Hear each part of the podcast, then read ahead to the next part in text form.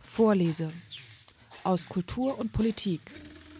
Jeden dritten Mittwoch im Monat auf FSK 93,0. El afeminado canta Ay, perdón. El afamado cantautor grabará para la firma discográfica.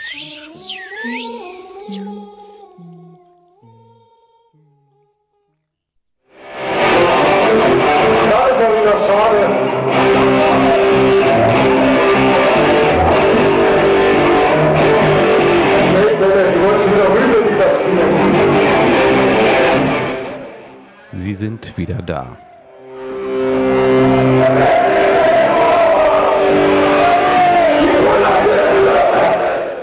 Beziehungsweise waren sie nie weg.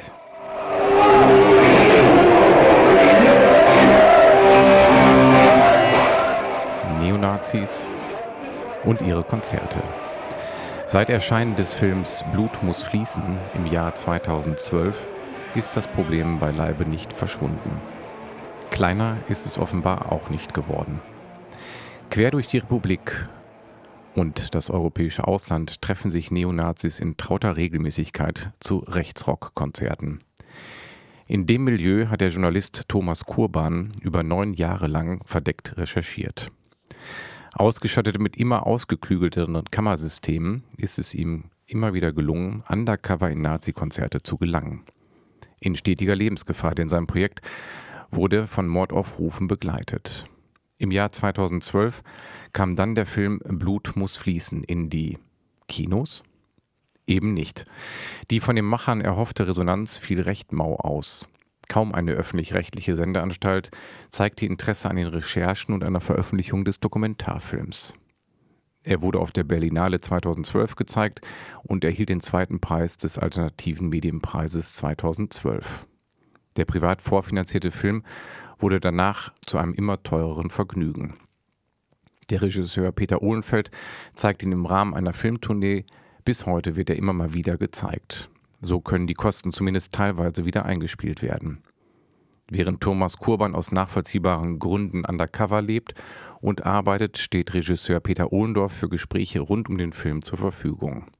Auf der Seite filmfaktum.de berichtet er darüber hinaus von den aktuellen Entwicklungen im Rechtsrockmilieu. Ein Blick auf die Seite zeigt, dass rund acht Jahre nach Erscheinen des Films das Treiben der Neonazis munter weitergeht. Konzerte finden statt, Hitlergrüße werden gezeigt und zum Mord an Andersdenkenden aufgerufen. Die Verfolgungsbehörden sind trotz vieler Hinweise immer noch erstaunlich zurückhaltend gegenüber der Szene. In der heutigen Sendung Vorlese aus Wissenschaft, Kultur und Politik hier auf FSK 93,0 ist Peter Ohlendorf zu Gast. In der nächsten Stunde spreche ich mit ihm über die Musikszene der Neonazis, das Desinteresse der öffentlich-rechtlichen Medien an dem Thema und dem offensichtlichen Weg- oder nicht genau Hinschauen der Verfolgungsbehörden. Guten Abend, Herr Ohlendorf. Guten Abend. Nach Erscheinen des Filmes Blut muss fließen sind mittlerweile fast acht Jahre ins Land gegangen. Wie sieht es denn aktuell aus mit dem Film? Wird er noch gezeigt? Gibt es noch ein Interesse daran oder ist er in der Schublade verschwunden, weil er nicht mehr tagesaktuell ist?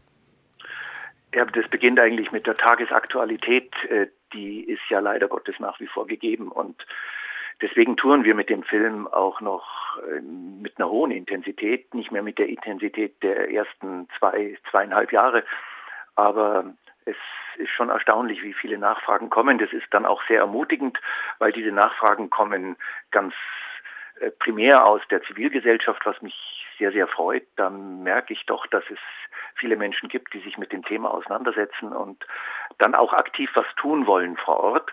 Dann gibt es für uns die zweite Komponente, die sich auch so ein bisschen in den Vordergrund schiebt. Das ist doch jetzt äh, aus dem deutschen Sicherheitsapparat, um mal Polizei und äh, BKA und Bundespolizei zu nennen, dass es da doch einen Blick auf unseren Film gibt und auch eine Nachfrage und damit auch das Interesse mit uns über dieses Thema zu diskutieren. Nun müssen wir vielleicht einleiten, noch einmal erklären. Blut muss fließen, das ist ja nicht allen bekannt. Das ist ein Film, der undercover von Nazi-Rock-Konzerten berichtet. Können Sie zu dieser Szene, zu diesem ja, flächendeckend Deutschland, europaweiten Netzwerk noch mal kurz einleitend erklären, um was es genau geht, wo das stattfindet, weil man ja hier, wenn ich jetzt hier, wir sind in Hamburg weiter Sender, da kriegt man höchstwahrscheinlich, vermute ich mal, nicht so viel davon mit, weil hier vor Ort natürlich in der Stadt keine Nazi-Konzerte offensichtlich stattfinden. Das ist richtig, möchte ich aber gleich ähm, hinten dranhängen, dass gar nicht weit von Hamburg entfernt Neumünster sich wieder ein neuer Schwerpunkt bildet äh, mit einer Kneipe, die ja, Veranstaltungsort ist und in der Tradition in Anführungszeichen steht vom Club 88 in Neumünster, der lange Zeit eine ganz äh, hervorgehobene Rolle gespielt hat in der Nazi-Szene. Jetzt nennt sich dieser neue Club Titanic und äh, der versucht dort immer wieder Musikveranstaltungen zu organisieren, den spüren wir ganz deutlich. Und wenn ich wir sage, dann ist dieses kleine Team rund um diesen Film. Wir haben natürlich auch unser Ohr und unsere Augen nach wie vor äh, auf diese Musikszene. Und dann komme ich auch schon auf äh, den Titel des Films Blut muss fließen. Ähm, das ist ja ein Zitat aus einem Lied, das in diesen Konzerten immer wieder gesungen werden muss. Also das gehört zum Repertoire, zum Standardrepertoire. Das äh, erwartet auch das Publikum, dass das jede Band covert und äh, damit äh, quasi der Grundtenor für die Veranstaltung gesetzt wird. Blut muss fließen heißt es ja auch ganz, ganz konkret ähm, in der Nazi-Ideologie, damit wir wieder an die Macht kommen und damit wir wieder mit unserer Ideologie den Ton in Deutschland angeben. Diese Szene ist sehr ähm, gewachsen über all die Jahre, wo der Blick der Sicherheitsbehörden nicht wirklich da war. Jetzt heute ist es ein bisschen anders. Man hat einfach gemerkt, äh, dass äh, diese Musikszene eine starke ähm, Versicherung in diese Szene hineinbringt, Selbstversicherung. Sie ist stark ähm, identitätsbildend für diese Szene. Das heißt, dort treffen sich Menschen, die diese Ideologie wirklich dann, äh, die neofaschistische Ideologie, die nationalsozialistische Ideologie wieder in das deutsche Volk hineintragen wollen. Und wenn ich das so sage und so formuliere, dann heißt es, wir wollen junge Leute erreichen mit dieser Musik, die natürlich äh, erstmal nur als Musik wahrgenommen wird. Die Texte, da hören viele gar nicht so genau hin. Und äh, wenn das dann mal so funktioniert hat und ich habe äh, die jungen Leute erreicht, dann versuche ich sie in diese radikale Musikszene hineinzuziehen, die dann auch wirklich davon ausgeht, dass man diese Lieder nicht nur singt, sondern dass man sie auch in die Tat umsetzt. Sie haben es erwähnt, es ist Kultur quasi als Einstiegsdroge. Man kennt das noch, ähm, weil das mal sehr breit in, durch die Medien gegangen ist mit dieser Schulhof-CD der NPD, wo auch versucht wurde, auf Schulhöfen kostenlos, soweit ich mich erinnere, die CD zu verteilen, um junge Menschen an, über die Musik heranzuführen an nationalsozialistische oder äh, neofaschistische äh, neofaschistisches Gedankengut. Ist diese CD da auch immer noch ein Teil dessen? Ist diese Musikszene, na, kann man sie als Einstiegsdroge definieren oder ist es ja mehr als das wahrscheinlich auch nochmal Sinn geben für die Szene? Die CDs, so wie sie früher vor allem ja auch von der NPD verteilt worden sind, die nehmen wir gar nicht mehr wahr.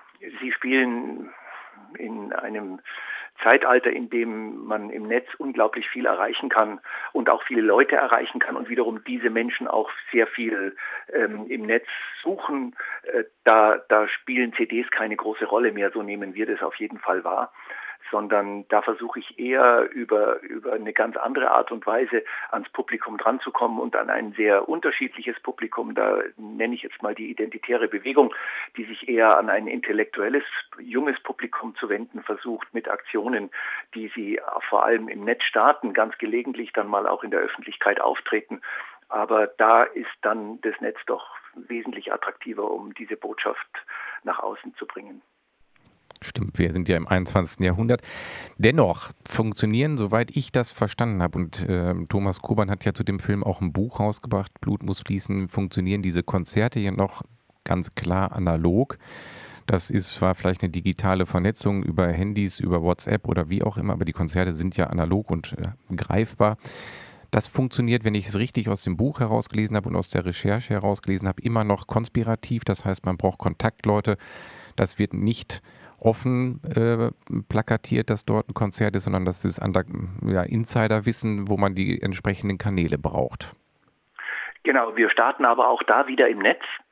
Dort werden in diesen internen Kreisen, äh, die die Nazis aufbauen, äh, werden werden die Konzerte beworben.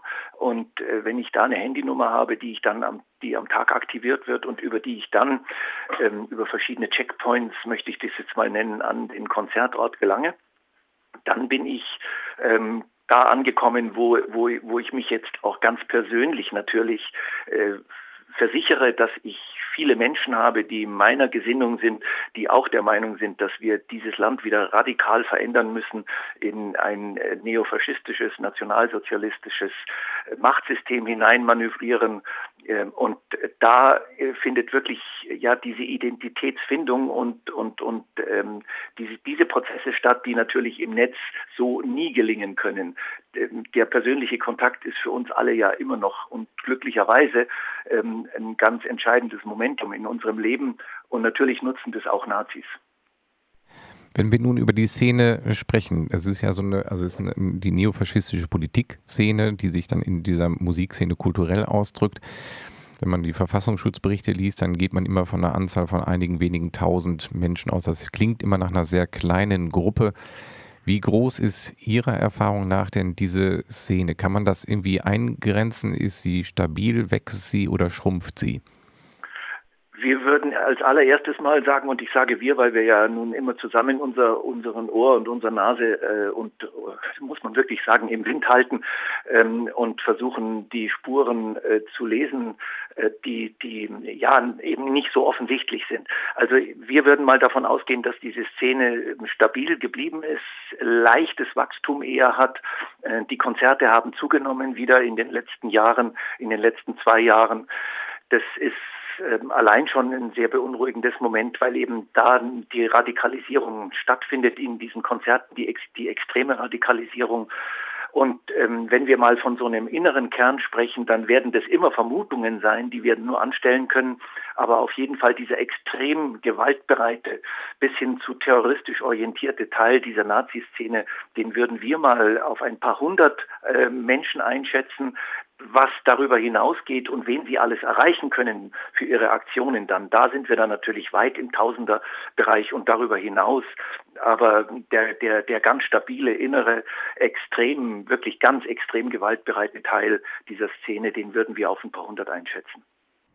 Ihr hört die Sendung Vorlese aus Wissenschaft, Kultur und Politik hier auf FSK 93,0 und bei mir in der Sendung ist heute Abend Peter Ohlendorf zu Gast und wir sprechen über den Film Blut muss fließen aus dem Jahre 2012. Das ist jetzt einige Jahre her. Wir haben eben Blick darauf geworfen, dass die Szene, diese Neonazi-Musikszene nach wie vor aktiv und lebendig ist. Herr Ohlendorf, mich würde nochmal interessieren, es wird ja bei den Konzerten ganz offen, werden dort Straftaten begangen. Hitlergrüße gezeigt, Sieg, Siegheilrufe, Aufruf zum Mord an Andersdenkenden, anders in Anführungszeichen rassigen äh, zum Mord an Juden und so weiter. Alles Straftaten, die nun wirklich äh, ganz klar festgeschrieben sind im Rechtsstaat. Warum passiert so wenig von Seiten der Verfolgungsbehörden, so wenig von der Polizei vor Ort? Die Polizei vor Ort muss, das ist das allererste Kriterium, schon mal fit sein. Sie muss, äh, Hitlergruß, klar, den sollte wirklich jeder kennen in der Polizei und nicht nur da. Ich glaube, äh, da gibt es kein Vertun. Da kann man gar nicht wegschauen und trotzdem passiert es auch da, dass manchmal nicht gehandelt wird. Aber ähm, bei den Liedtexten muss ich natürlich schon einfach auch eine gewisse Sicherheit in der Einschätzung haben.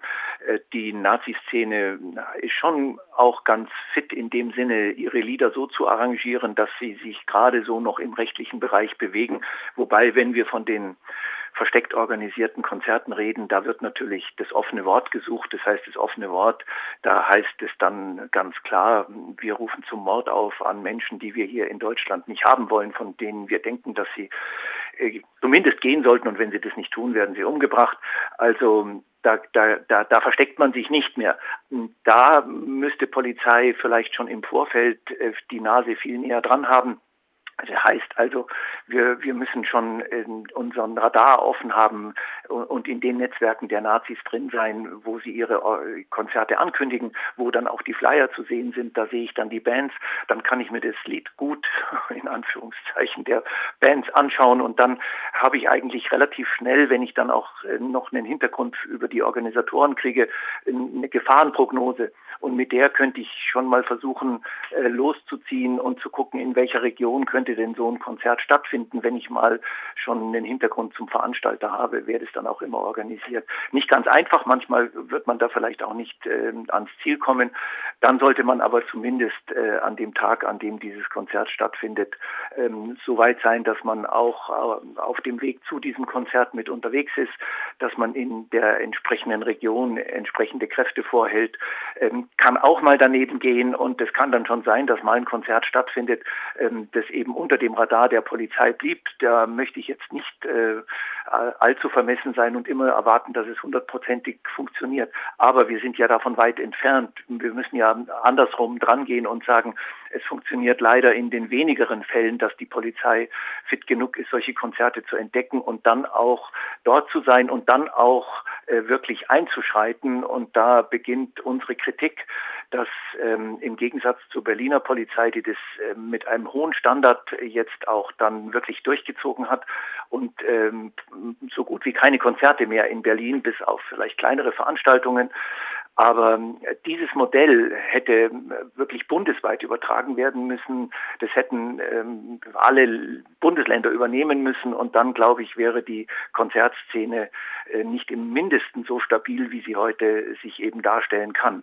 Ich möchte aber auch ausdrücklich nochmal sagen, dass es in verschiedenen Bundesländern Regionen gibt, wo einzelne Polizeipräsidenten oder äh, Polizeidirektionen dann durchaus äh, erkennen, dass sie in ihrer Region damit ein Problem haben und auch dann wirklich durchgreifen und äh, eine gute Linie fahren. Aber insgesamt, summa summarum, einfach zu wenig in Deutschland. Und da ist ja eine gewisse Tradition zu erkennen, dass in den letzten Jahren, wenn ich nur dran denke an den NSU-Komplex, da ist ja lange Zeit ähm, weggeguckt worden oder nicht aktiv genug hingeguckt worden.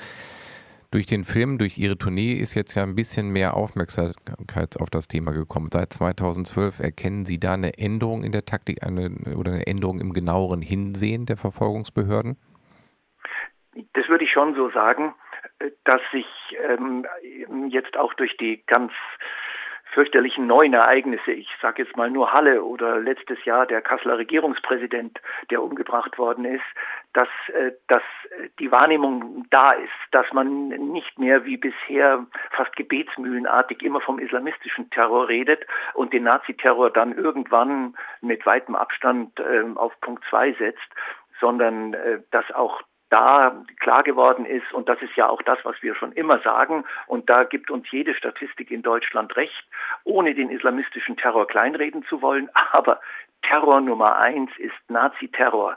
Und dem wurde allein der strukturelle Aufbau unserer Sicherheitsbehörden vom BKA angefangen überhaupt nicht gerecht. Auch beim Verfassungsschutz gab es viel mehr Personal für die Verfolgung von islamistischem Terror. Und äh, wenn man sich das anguckt, dann merkt man einfach, ja, der Blick hat gefehlt. Da gibt es einige Gedanken, die man sich darum machen kann, warum dieser Blick nicht so da war. Aber wir merken auch, dass es da jetzt schon den Versuch gibt, das zu ändern ändern. Und das erwarten wir natürlich auch angesichts der Situation, die sich ja nicht nur in Deutschland ständig verschärft, sondern auch in Europa. Wir merken ja einen Rechtsruck wirklich fast quer durch alle europäischen Länder. Und da, wenn, wenn wir darauf nicht reagieren, dann kommt der Punkt, an dem es wirklich zu spät ist. Und es gibt ja diesen berühmten Satz, während den Anfängen. Dieser Satz, den können wir bereits streichen. Wir sind über die Anfänge raus und wir müssen zur Kenntnis nehmen, dass das jetzt der Punkt und der Moment ist, wo wir tatsächlich wirklich wach werden müssen. Ja, das ist ein deutlicher Appell, sehe ich aber genauso, also weil es natürlich wirklich äh, die ganze Gesellschaft sich nach rechts entwickelt, die Gräben tiefer werden und ja, rechtes Gedankengut schon teilweise Eingang in den Mainstream gefunden hat, in den politischen Diskurs, was man sich vor 10, 20 Jahren noch nicht so hätte vorstellen können. Meine Frage wäre jetzt noch, diese Konzerte finden bundesweit in unterschiedlichen Städten statt, auch europaweit. Wie ist denn eigentlich die Reaktion der Bevölkerung vor Ort? Wenn ich mir vorstelle, ähm, in, meiner, in meinem Dorf in der Scheune findet so ein Konzert statt, man bekommt es ja mit, man sieht es, man sieht die Menschen, die anreisen, dass das Nazis sind, man kann es auch wahrscheinlich hören. Wird weggeguckt aktiv? Gibt es auch Proteste vor Ort dagegen oder arrangiert man sich einfach mit den Nazi-Konzerten? Also das Arrangieren mit Nazi-Konzerten erleben wir immer wieder.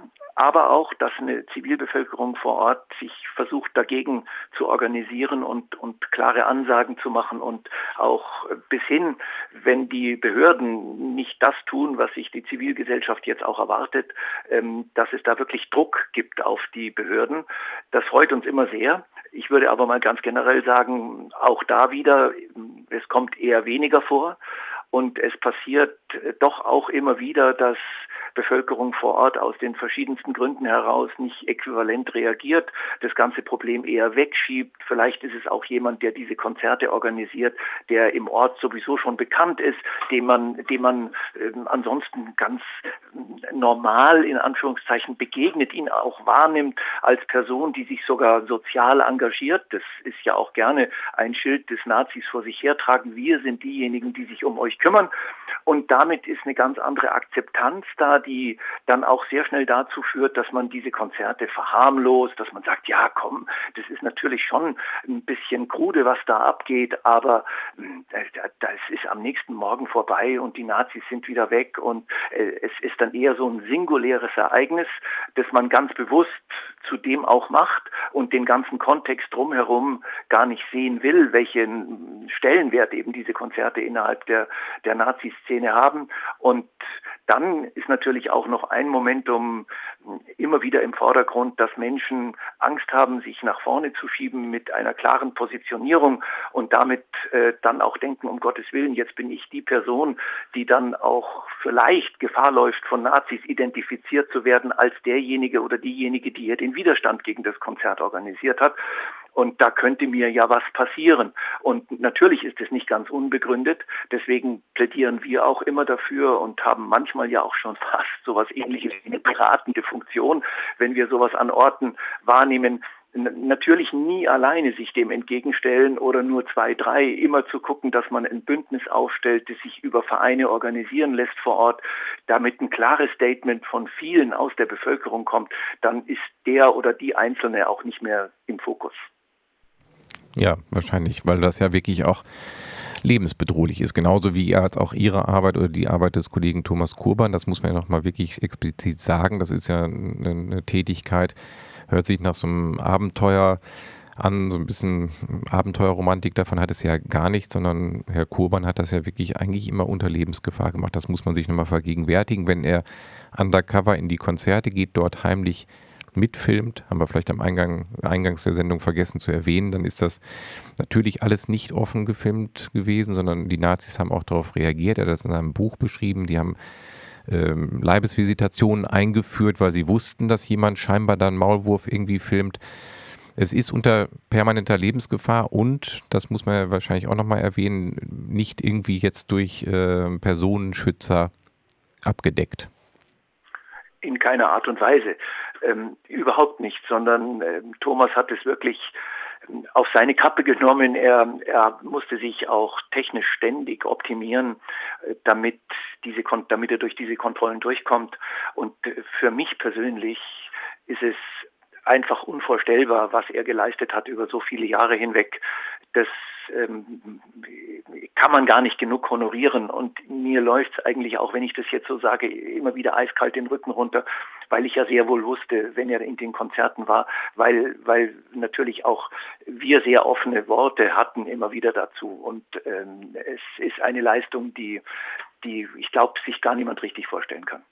Nee, genau. Also wollte ich gerne noch mal einmal kurz aufgreifen, damit man, wenn man in der Thematik nicht drin ist, man kennt Undercover-Recherchen, das hat man irgendwie schon mal gehört oder so, aber hier ist es nun wirklich eine bedrohliche Undercover-Recherche gewesen. Gerade aus dem Grund ist es auch erstaunlich, um da noch mal einmal kurz auch drauf zu kommen, auf diesen Themenkomplex. Ich hatte es eingangs der Sendung auch erwähnt, es gab erstaunlich wenig Resonanz auf den Film. Man hätte ja jetzt gedacht, das ist eigentlich ein Auftrag der öffentlich-rechtlichen Sendeanstalten, über Extreme in der Gesellschaft, Bedrohung der Demokratie zu berichten. Da habe ich, wenn ich das so richtig rausgelesen habe, sind sie auf eine Mauer des Schweigens gestoßen oder haben einfach keinen Zugang gefunden und es gab keine große Bereitschaft dafür, diesen Film als Dokumentarfilm zu zeigen. Wie kommt es dazu? Die Frage ist eine medienpolitische, die natürlich sehr, sehr weit geht und auch in meine ganz persönliche Vergangenheit als Journalist, als politischer Filmemacher Ich ähm, habe sehr gute Jahre bei den öffentlich-rechtlichen Sendeanstalten gehabt. Das waren noch die Redaktionen, die sich auch sehr unabhängig und politisch verstanden haben und die diesen öffentlich-rechtlichen Bildungsauftrag auch ja fast schon wie ein kleines Mantra vor sich hergetragen haben und es auch verteidigt haben, intern, wenn es dann Attacken gab, das eine oder andere doch mal lieber zu lassen. Äh, das ist sukzessive auch bedingt durch einen Generationenwechsel und durch andere politische Entscheidungen, senderinterne politische Entscheidungen, äh, welche Personen werden äh, an entsprechende Positionen gesetzt. Das wurde immer weiter aufgeweicht und damit war ich mit so einem Film plötzlich ähm, Redaktionen gegenübergestanden, mit denen ich durchaus noch hier und da mal ähm, Projekte realisiert habe, aber die hier überhaupt nicht mehr bereit waren hinzugucken. Man muss es einfach so formulieren oder ich muss es so formulieren. Und ähm, mir wurde manchmal förmlich schwindlig, weil ich äh, das nie erwartet hätte äh, mit, mit der schönen Vergangenheit von vielen Produktionen, die ich äh, mit Sendern realisieren konnte. Und plötzlich gehen wirklich alle Schranken runter und äh, ich kriege oft auf Mails dann gar keine Antwort mehr, weil man will ja dann doch nicht wirklich konkret Stellung beziehen, warum man so einen Film nicht will. Ähm, eine, eine letztendliche Antwort habe ich nicht dafür. Ich will auch hier kein grundsätzliches Bashing von öffentlich-rechtlichen Sendern betreiben. Es gibt schon noch Ecken, in denen ordentliches produziert wird. Nur diese Ecken sind Refugien geworden. Man würde sagen, wenn man sich in die Pflanzenwelt begibt, die stehen auf der roten Liste. Und äh, das ist die große Gefahr, dass äh, dann erst hingeguckt wird, wenn sowas wie NSU ähm, passiert, also sprich, wenn der NSU sich selber enttarnt, dann plötzlich wird es wieder ein Thema, dann ähm, berichtet man auch darüber, aber das ist nicht unsere Aufgabe, erst dann zu berichten, wenn etwas offensichtlich geworden ist. Unsere Aufgabe als äh, investigative Journalistinnen und Journalisten ist, in genau die Bereiche hineinzuleuchten, die eben nicht offensichtlich auf der Tagesordnung sind. Da gebe ich Ihnen erstmal vollkommen recht, aber dann schließt sich die Frage an, wobei das wahrscheinlich eine Mutmaßung ist. Schwierig, das zu beantworten. Da kann man spekulieren. Mir leuchtet es nicht so ganz ein, was für Beweggründe dort eine Rolle spielen. Ob es eine Quote ist oder ob vielleicht die Redaktion auch den Eindruck haben, das ist, was wir eben schon mal in der Sendung besprochen haben, vielleicht nur so ein Randthema, was viele ja so wahrnehmen und sagen, das sind nur ein paar tausend, das lohnt nicht darüber zu berichten. Wir berichten über Dinge, die wirklich eine große, einen großen Einfluss haben, wo, wo mehrere zehntausend Menschen eine Rolle spielen. Oder ist es eine Angst vor der Thematik? Können, haben Sie da eine Vermutung? Wahrscheinlich keinen endgültigen Beweis, weil Sie ja sagen, die Mails wurden gar nicht mehr beantwortet, aber es ist ja trotzdem interessant, nach welchen Kriterien sowas aussortiert wird. Ich frage mich da manchmal, ob in den Köpfen quasi schon fast in vorauseilenden Gehorsam äh, derselbe Mechanismus in Gang kommt wie auch bei einem Bürgermeister vor Ort, der sagt, ähm, also wir haben hier zwar ein paar Vorfälle mit Nazis, aber das sind ja alles keine Nazis aus meinem Ort. Die kommen ja von woanders zu uns. Und das tut der Bürgermeister, um sich erstmal bequem zu machen, mit so einer Problematik sich nicht auseinanderzusetzen. Und natürlich auch das Image des Dorfes nach außen muss ja gewahrt bleiben. Und das ist ja dann nicht so schön, wenn man plötzlich als Nazidorf ähm, in der Region wahrgenommen wird. Und vielleicht war auch dieser Aspekt in den Köpfen immer wieder so ein bisschen präsent, so nach dem Motto, es ist ja jetzt eine Geschichte vor unserem nationalsozialistischen Hintergrund. In äh, den Jahren von 33 bis 45 da, da, da will man sich vielleicht nicht so ganz mehr damit auseinandersetzen. Die Geschichte ist jetzt doch auch irgendwann mal gegessen. Wo ist denn bitte wirklich die große Gefahrenlage? Ich lese es doch auch nicht in irgendwelchen Verfassungsschutzberichten. Also ähm, mit was kommt denn der Ohlendorf daher? Mit ein paar Jungs und Mädels, die sich da in irgendwelchen zurückgezogenen Kneipen ähm, oder Scheunen treffen, um äh, krude Lieder zu singen.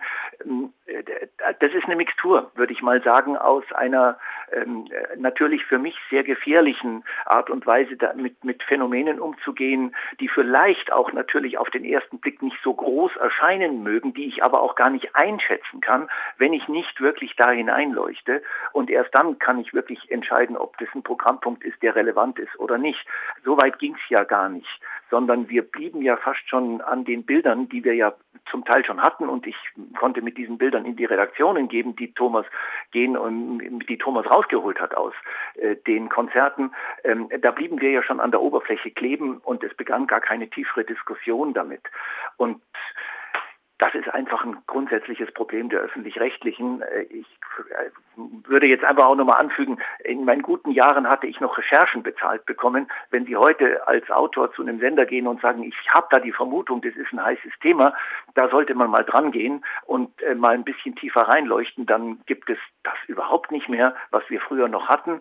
Und das sind alles Momente in, in einem jetzt von uns allen finanzierten ähm, Fernsehen und Hörfunk, die so nicht sein dürfen. Dafür müssten Gelder da sein, weil diese Aufgabe hat öffentlich-rechtliches Fernsehen. Ganz, ganz elementar. Ihr hört die Sendung Vorlese hier auf FSK 93,0 und heute ist bei mir in der Sendung Peter Ohlendorf zu Gast und wir sprechen über den Film Blut muss fließen, über die Nazi-Musikszene, die Konzerte, die Nazis immer wieder geben und auf denen zu Hass und Gewalt aufgerufen wird. Herr Ohlendorf, wir haben jetzt schon viele Bereiche dieser Szene beleuchtet, auch die Reaktionen der äh, Verfolgungsbehörden auf diese Neonazi-Umtriebe. Jetzt wären wir nochmal ein Punkt, der mich interessieren würde, ähm, wie Sie damit in die Öffentlichkeit gehen. Also Sie haben diese Filmtournee gemacht, die durch Deutschland getourt ist und immer noch tourt. Sie gehen mit dem Film oder auch mit diesem Thema aber auch an Schulen. Wie sind denn Ihre Erfahrungen mit der Öffentlichkeit, sagen wir mal? Also ich gehe erstmal zu den Schulen, weil das ist ein Aspekt, der für uns auch ganz wichtig ist. Wir wollen gerade dort junge Menschen erreichen, weil diese Musik richtet sich ja vor allem an sie. Sie sollen ja geködert werden und deswegen ist es so wichtig, mit ihnen mal wenigstens eine Doppelstunde, sage ich, Zeit zu haben, um darüber zu reden. Sprich, äh, sie kriegen dann in den Schulen, die Klassen kriegen eine Kurzfassung des Films mit 60 Minuten, sodass wir in einer Doppelstunde noch 30 Minuten haben, darüber zu reden, über das, was gesehen wurde. Und natürlich ist es dann ganz offen. Da setze ich selbstverständlich gar kein Thema, sondern gucke, dass wir ins Gespräch miteinander kommen können und auch über das eine oder andere reden, was vielleicht sonst im Unterricht gar nicht zur Sprache kommt. Da gibt es ganz unterschiedliche Reaktionen der Schülerinnen und Schüler und das ist auch ganz spannend äh, auf dieser Reise entdeckt zu haben, dass ich diesen Ost-West-Unterschied, so wie er gerne gemacht wird, überhaupt nicht wahrnehmen kann. Also gerne hm, zeigt ja der Westen mit dem Zeigefinger Richtung Osten und sagt, da sitzt das Problem mit den Nazis.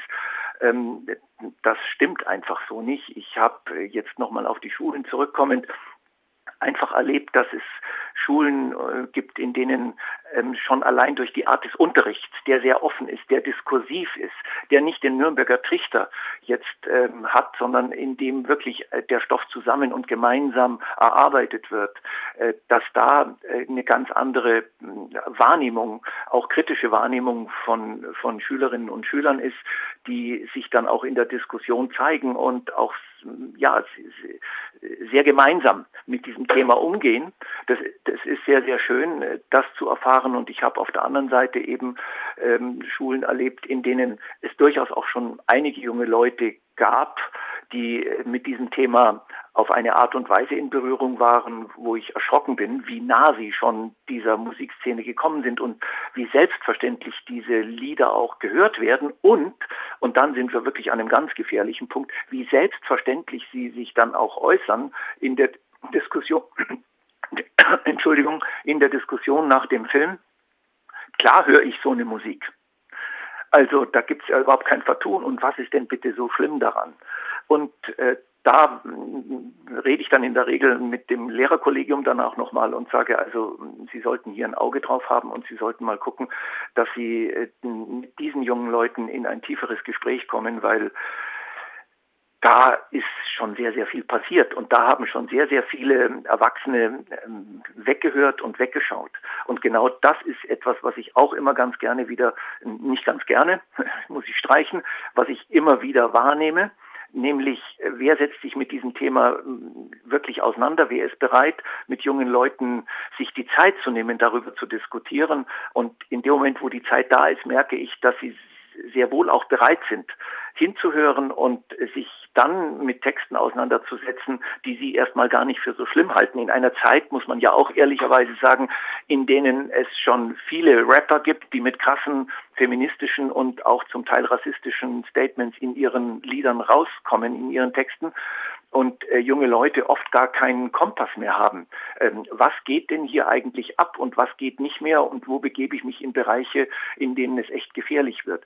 Also sich da wirklich tiefer damit auseinanderzusetzen und auch in einer guten äh, Gesprächsatmosphäre die anderen ausreden zu lassen, die jungen Leute ausreden zu lassen und äh, dann ähm, zu versuchen, ähm, in, einer, in einer Argumentation klarzumachen, äh, was da transportiert wird an Gewalt, das ist so dringend. Und da deswegen sind wir ja so gerne an Schulen, um da zumindest mal einen Impuls geben zu können und auch vielleicht einen Impuls geben zu können an Lehrerkollegium. Wir machen auch sowas wie Lehrerfortbildungen, wenn wir denn die Chance dazu bekommen an, Schulden, an, an Schulen, äh, weil, weil wir einfach merken, äh, auch ein Kollegium äh, ist manchmal sehr, sehr weit weg entfernt von dieser, ich nenne es jetzt einfach mal Jugendkultur, von dieser krassen, menschenverachtenden Jugendkultur weil Sie es gerade ansprechen, das ist ja wahrscheinlich eins der wesentlichen Probleme, die es immer äh, in Schulen auch gab, was Sie sagten, dass man von der Jugendkultur einfach schon sehr weit weg ist. Das betrifft wahrscheinlich neofaschistische Musik genauso wie gewaltverherrlichen oder homophoben Rap. Da ist wahrscheinlich dann doch nochmal mehr äh, Fortbildung auch der Kollegin gefragt, oder nicht? Auf jeden Fall so sehen. Und äh, wenn denn junge ähm, äh, Lehrerinnen und Lehrer da sind, das ist das Schöne, äh, wenn ich da merke, da gibt es welche im Kollegium, die durchaus eben das Ohr dran haben an dieser Musik, äh, da, da passiert dann schon was. Da, da ist eine andere Sensibilisierung schon im Kollegium. Äh, aber das ist doch relativ selten der Fall und äh, sehr häufig äh, ist auch ein Kollegium sehr mit sich selber beschäftigt, mit den ganzen Abläufen an einer Schule und mit der Stoffvermittlung und mit all dem, was dann gerne in den Vordergrund gerückt wird. Und das merken wir auch immer wieder, wenn, wenn es einen Versuch gibt, der auch ganz spannend manchmal von Schülerinnen und Schülern unternommen wird. Ähm, Mensch, der Film, den habe ich jetzt gesehen. Ich würde gern, dass, dass der an unsere Schule kommt. Äh, dass, dass dann äh, sehr schnell Argumente nach vorne geschoben werden. Äh, man hat keine Zeit. Es gibt so viele Abläufe im Schuljahr, die eingehalten werden müssen, inklusive Prüfungen. Ähm, da kann man dann da wieder nicht rein und da kann man kein Türchen aufmachen für eine Doppelstunde und hier nicht und dort nicht. Ähm, das passiert äh, leider immer wieder. Auch da ist die Wahrnehmung eine, eine ganz spannende, weil es gibt diese positiven Aspekte, wo Schulen sehr auf uns dann zugehen und sagen, ja, wir wollen das und wo eben Schulen dicht machen und wirklich auch sagen, ist für uns kein Thema, wir haben hier andere Probleme. Wenn Sie das jetzt so erzählen, hört sich das sehr unkompliziert an. Also das meine ich gar nicht vorwurfsvoll, sondern mir geht es auch so, dass ich in meiner Erinnerung, wenn wir das früher in der Schule initiiert haben, waren das im, in der Erinnerung sehr unkomplizierte Zeiten, solche Veranstaltungen zu machen. Nun hat sich ja die gesellschaftliche Stimmung verändert. Wenn ich an Hamburg denke, hier gibt es Meldeportale der AfD, hier gab es diverse kleine Anfragen an den Senat, die ich mir mal genauer angeguckt habe, die sehr genau und dezidiert von Veranstaltungen berichtet haben an Schulen, wo behauptet wurde, dass die Schulen das Neutralitätsgebot verletzen würden dass da Antifa-Umtriebe wären. Hier mussten ja Aufkleber entfernt werden durch den Senator selbst, der da vor Ort mal geguckt hat. Die Stimmung ist ja unglaublich aufgeheizt, was ähm, den Bereich Antifa im weitesten Sinne angeht. Erleben Sie das an Schulen auch, dass Sie dort von äh, rechtspopulistischen Vertretern Gegenwind bekommen, dass es da Kritik an den Veranstaltungen gibt? Oder ist die Offenheit dort immer noch so groß wie vielleicht vor 10, 15 Jahren? Also wie gesagt, die Offenheit ist relativ. Es gibt durchaus Schulen, die wir erleben, wo es heißt, nein, nein, also brauchen wir hier nicht. Ähm, ich erlebe auch in Veranstaltungen immer mal wieder zumindest Lehrerinnen und Lehrer, die sich sehr zurückhalten, die, die eher kritisch schauen, die dann auch mal zum Beispiel, gerade neulich, kurz vor Weihnachten habe ich das erlebt, ähm, ganz bewusst vorne sitzend, also vor ihrer Schülerschaft, nicht applaudieren, während die Schülerinnen und Schüler applaudieren. Also der Schlussapplaus nach einer Veranstaltung. Ähm, ich habe jetzt gerade äh, mitbekommen, weil von einigen Stationen ergeben sich dann doch etwas nachhaltigere Kontakte so ähm, zum Beispiel an eine Stadt in Südsachsen. Ich nenne sie jetzt ganz bewusst nicht, weil ich mich da zurückhalten will mit dieser Information, dass sie nicht äh, näher zu identifizieren ist, dass eine Lehrerin, die sich sehr ähm, viel engagiert hat für Menschenrechte an der Schule, die jetzt auch in, in Sachen Geflüchtete äh, immer wieder versucht hat, ähm, Veranstaltungen an der Schule äh, zu organisieren, äh, dass die rausgenommen wurde aus dem Kollegium, ähm, wie es hieß, in Fürsorge für sie und jetzt erstmal vom Schuldienst suspendiert wurde. Da steht eine AfD dahinter, die ihre Aktionen sozusagen über längere Zeit protokolliert hat und dann entsprechend Druck ausgeübt hat und dem wurde nachgegeben halte ich für maximal gefährlich. Und äh, das merken wir an anderen Orten so noch nicht. Aber dass es diesen Druck der AfD gibt, sozusagen so eine Art Spitzelsystem aufzubauen, was was für Lehrerinnen und Lehrer habt ihr denn, was unterrichten die denn? Ähm, ist dieser Unterrichtsstoff oder diese Diskussionen oder diese Gespräche, laufen die dem AfD-Programm entgegen? Kritisieren sie vielleicht auch manchmal ähm, gewisse Dinge, die von der AfD postuliert werden?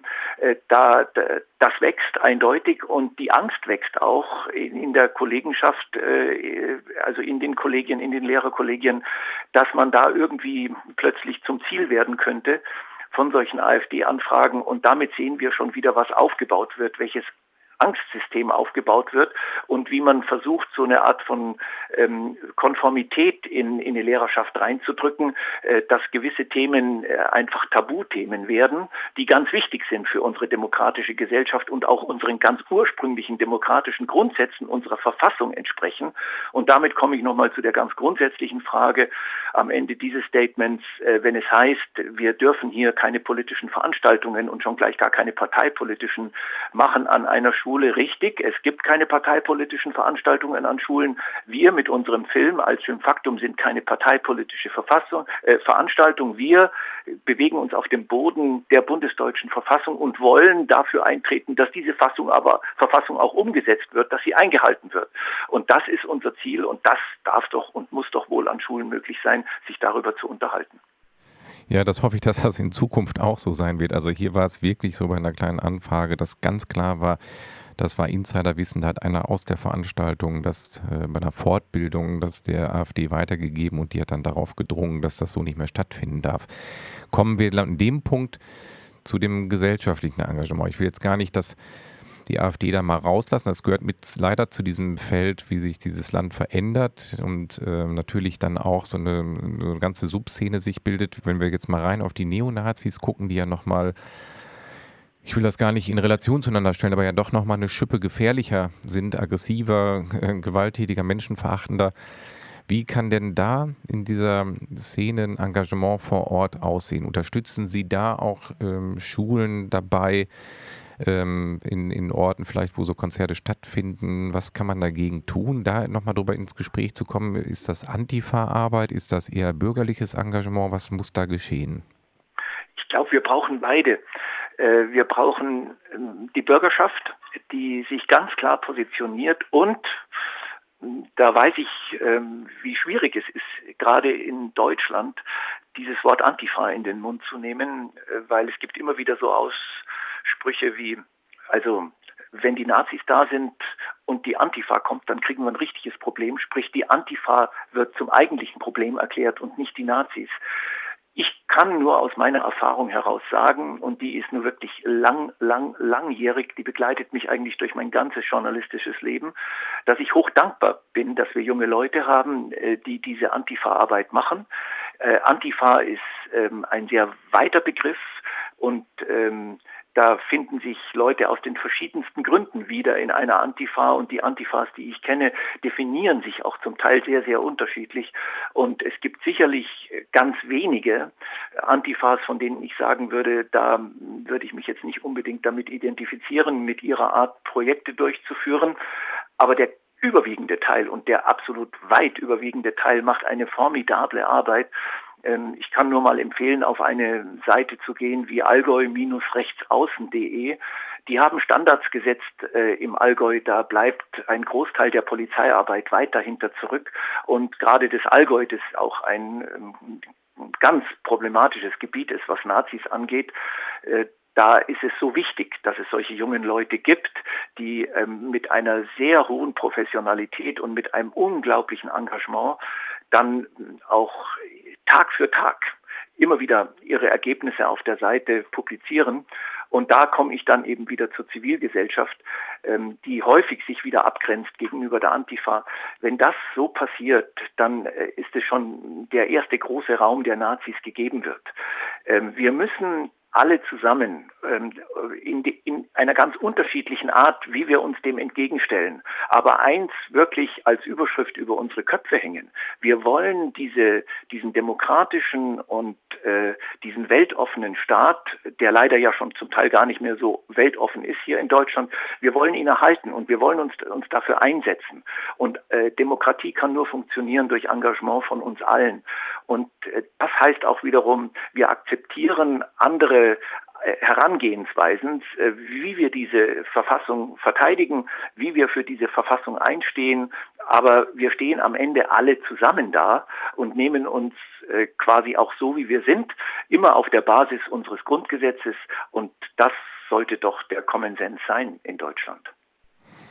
Herr Ohnor, Sie haben ein wunderschönes, wirklich ernstzunehmendes Schlusswort äh, formuliert, weil wir am Ende der Sendung angelangt sind und genau Darum geht es im Augenblick, da gebe ich Ihnen recht, immer wieder, nämlich das, was man hat an, an Freiheit, an bürgerlichen Werten, an friedlichen Miteinander zu wahren und äh, auch zu verteidigen. Ähm, jetzt noch mal kurz zum Ausblick. Wie geht es bei Ihnen weiter, in Ihrem Team weiter? Bleiben Sie an der Thematik dran? Kommt jetzt bald ein journalistischer Wechsel hin zu einer anderen Thematik oder ist diese ähm, Blut muss fließen Arbeit noch lange nicht abgeschlossen?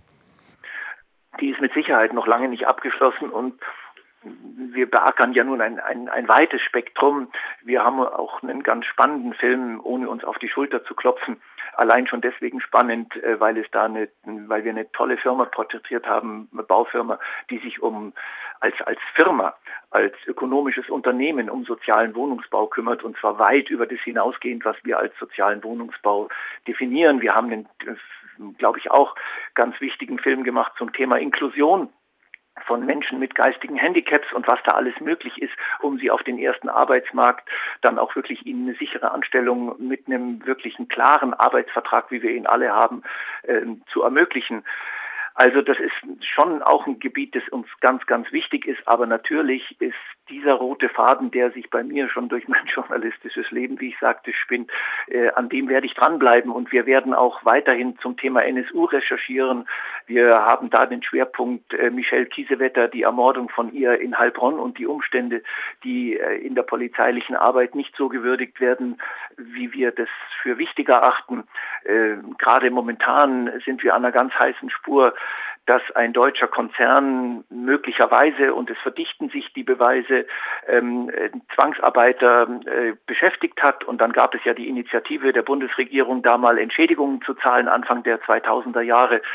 Da hat sich die deutsche Wirtschaft daran beteiligt und dieser Konzern, von dem wir reden, den ich noch nicht nennen kann, da haben wir den hohen Verdacht, dass er sich irgendwie versucht hat rauszumogeln, indem er die, ja, die Zahlen von beschäftigten Zwangsarbeitern und Zwangsarbeiterinnen nach unten korrigiert hat, Akten nicht rausgegeben hat. Jetzt muss ich Sie, ähm, Herr Ohlendorf, ich muss die bremsen, weil die Sendung zu Ende ist. Das macht Spaß und äh, macht neugierig.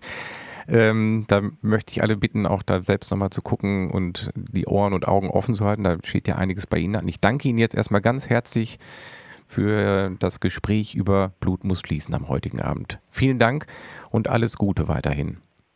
Ja, ich danke Ihnen auch und äh, ein gutes Auf Wiedersehen und auf Wiederhören. Ja, danke. Tschüss.